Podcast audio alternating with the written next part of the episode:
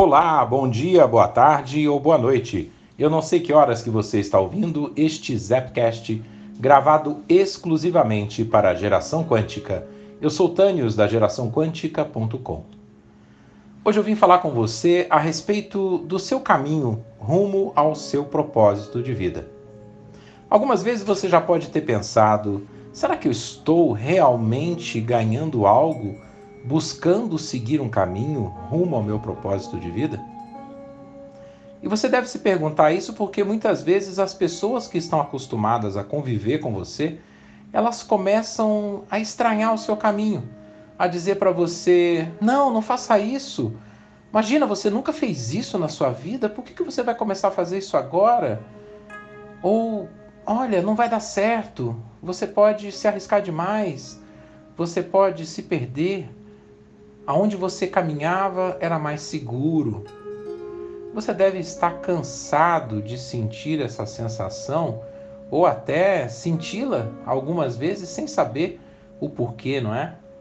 Aquela sensação de que tem pessoas que estão sempre te alertando de algo, que você sempre está correndo perigo, mas as sensações elas são os seus guias. Se você está feliz com o que você está fazendo e as suas sensações são boas, continue no seu caminho, no seu propósito. Se você não está feliz com o que você está fazendo, e você percebe que você está fazendo o que você faz, talvez por dinheiro, para agradar outras pessoas ou para satisfazer algum tipo de regra que você leu na sua sociedade, na sua comunidade ou na sua família, cuidado. Você pode estar muito longe do seu propósito. Você tem que pensar que tudo aquilo que você realiza tem que te fazer feliz. Você tem que se sentir bem. Pode ser que às vezes você não sinta felicidade, pode ser que algumas vezes algumas coisas não, não saem como você planejou. Mas se você tem certeza que você está seguindo rumo ao seu propósito, continue. E vou lhe dizer mais uma coisa: você vai incomodar as pessoas. Quando eu fiz uma reflexão na minha vida a respeito de tudo aquilo que eu fazia há 30 anos atrás, talvez até mais, tá? Até 40 anos atrás, quem sabe. Quais eram as coisas que eu fazia e que me faziam bem e que eu me sentia feliz? Quando é que nos trabalhos mais difíceis que eu tive eu conseguia ser feliz? E as respostas que me viam elas vinham na minha mente e tinham um fator comum. Sim, existia um fator comum nas respostas que eu obtinha. Esse fator comum estava relacionado às pessoas. Por isso eu digo hoje que eu sou especialista em pessoas, eu amo pessoas. Eu amo servir as pessoas. E eu amo ajudar as pessoas a encontrar seu caminho. Desde muito novo, e eu tenho testemunhas para isso, ainda aqui comigo, meus pais, eles sabem que eu sempre tive jeito com pessoas, às vezes sem falar nada, somente no olhar. Eu acalmava as pessoas. Eu fazia as pessoas, às vezes, pararem de discutir. Eu não gostava e não gosto de discussões que muitas vezes não levam a nada. Mas eu me lembro bem que eu tinha uma, uma certa inquietude, às vezes até uma revolta, que eu queria abrir a cabeça das pessoas para colocar algo lá dentro e dizer: olha, não é bem assim, troque seus óculos, eu falava. Eu usava muito essa expressão quando era muito novo. Troque os seus óculos porque você não está enxergando as coisas como deveria ou como poderia. Porque ninguém é obrigado a enxergar de uma forma ou de outra, mas poderia enxergar de uma forma diferente as coisas. Então, para quem se pergunta como o Tânios veio parar onde está, por que o Tânios criou a geração quântica? Por que o Tânios fala de coisas que ferem às vezes até os nossos sentimentos do ego, não é? Nós nos sentimos às vezes um pouco ofendidos até, mas quem se incomoda é o ego, não a consciência. Eu falo para vocês que eu faço o que eu faço hoje porque eu vivo o meu verdadeiro ser. Porque quando eu retornei ao meu passado, quando eu relembrei das coisas que eu fazia na minha infância e em todas as outras profissões, que eu tive antes de fazer o que eu faço, sempre eu tive esse fator comum: pessoas. Eu conseguia motivar as pessoas, entreter as pessoas, compartilhar conhecimento com as pessoas de forma muito natural. E é por isso que eu faço o que eu faço hoje. Percebe que isso tem uma relação íntima com o meu verdadeiro ser, com o meu verdadeiro eu interior? Então, quando você se questiona, será que eu estou no meu caminho certo? Eu pergunto, você está fazendo coisas que te agradam, coisas que têm relação, às vezes, com aquilo que você gostava de brincar quando era criança? Será que você se vê daqui 30, 40, 50 anos fazendo exatamente a mesma coisa e se sentindo feliz? Se você perguntasse para mim hoje, eu diria para você com certeza. Eu me vejo com 100 anos fazendo aquilo que eu exatamente faço hoje.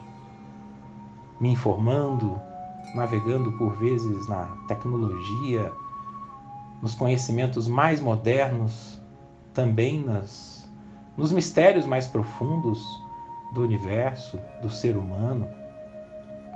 Eu amo aprender, talvez tanto quanto eu amo ensinar. Eu incomodei pessoas durante o meu caminho, sim, incomodei. Posso contar em uma mão, menos de cinco dedos, as pessoas que se realmente se declararam meus inimigos alguns até inimigos mortais. Mas é porque eu deixei o incômodo chegar a um ponto muito, muito alto. E eu percebi que as pessoas, mesmo eu dizendo, veja, eu não quero lhe prejudicar, eu não quero tirar o seu lugar, eu não quero lhe ofuscar. Mas às vezes a outra pessoa tem uma insegurança muito grande, muito maior do que o seu próprio amor e ele pode não acreditar em você. E aqui não me faço de vítima, nem tenho nenhuma vitimização, porque eu não sinto nada de ruim por essas pessoas que algum dia na vida se declararam incomodadas com o meu comportamento. Porque eu percebi com muita clareza ao olhar o meu passado que tudo aquilo que eu fiz, eu coloquei o meu amor, o meu maior amor. E hoje eu sinto um imenso carinho, um imenso amor por essas pessoas, sim, que me odiaram, que tentaram me prejudicar em algum momento da minha vida, mas que hoje eu as abraçaria se as encontrasse na rua com toda a sinceridade, com todo o amor do mundo. Porque hoje eu sou uma pessoa muito, muito feliz comigo mesmo. Percebe que isso não é algo que eu estou aqui vangloriando a você, mas talvez possa lhe servir de referência.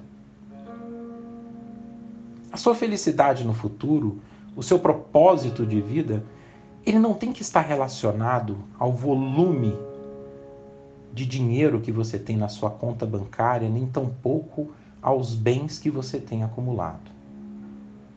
Eu posso lhe dizer isso como prova pessoal eu já havia acumulado bens, acumulado dinheiro e me senti infeliz.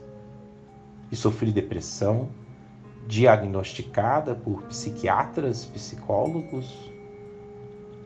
E você percebe que o sentimento de incompletude não está na matéria, no bem material, mas sim dentro de você. Então não coloque culpa nas pessoas por não fazer o que você ama. Apenas tente se analisar. Tente assumir que você pode justificar as suas ações com consciência de que você está indo contra o seu propósito. Durante alguns anos da minha vida, eu fui contra o meu propósito. E diria que nos últimos anos antes de seguir o meu propósito, eu estava consciente de que eu estava no caminho, na contramão do meu propósito.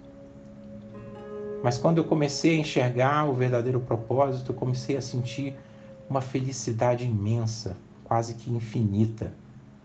E quando eu comecei a caminhar no meu propósito, essa felicidade só aumentou. Eu sugiro que você se pergunte qual área da sua vida, quais são as coisas que você faz que você mais recebe elogio. Pare e pense. O que mais as pessoas te elogiam? O que mais as pessoas dizem que você é bom ou boa em fazer? Quais são as qualidades que as pessoas notam em você? Se você anotar isso, se você escrever no papel aquilo que as pessoas te elogiam, tenha certeza que isso tem muito, mas muito a ver com seu propósito de vida, com seu verdadeiro ser, com aquilo que você é. Mas cuidado, porque a sua voz interior, aquela vozinha que você reconhece, o seu pensamento,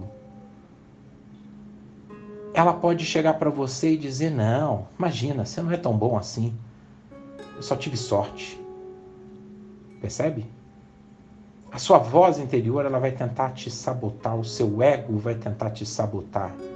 Mas se você tiver capacidade de identificar essa voz interior, você vai perceber que quem identifica essa voz, esse pensamento, é a sua consciência. E a sua consciência ela só é manifestada quando você está em contato com o seu eu interior. E como eu já disse algumas vezes, a consciência e o ego eles não coexistem. Não é possível que eles coexistam, que eles estejam ao mesmo tempo se manifestando.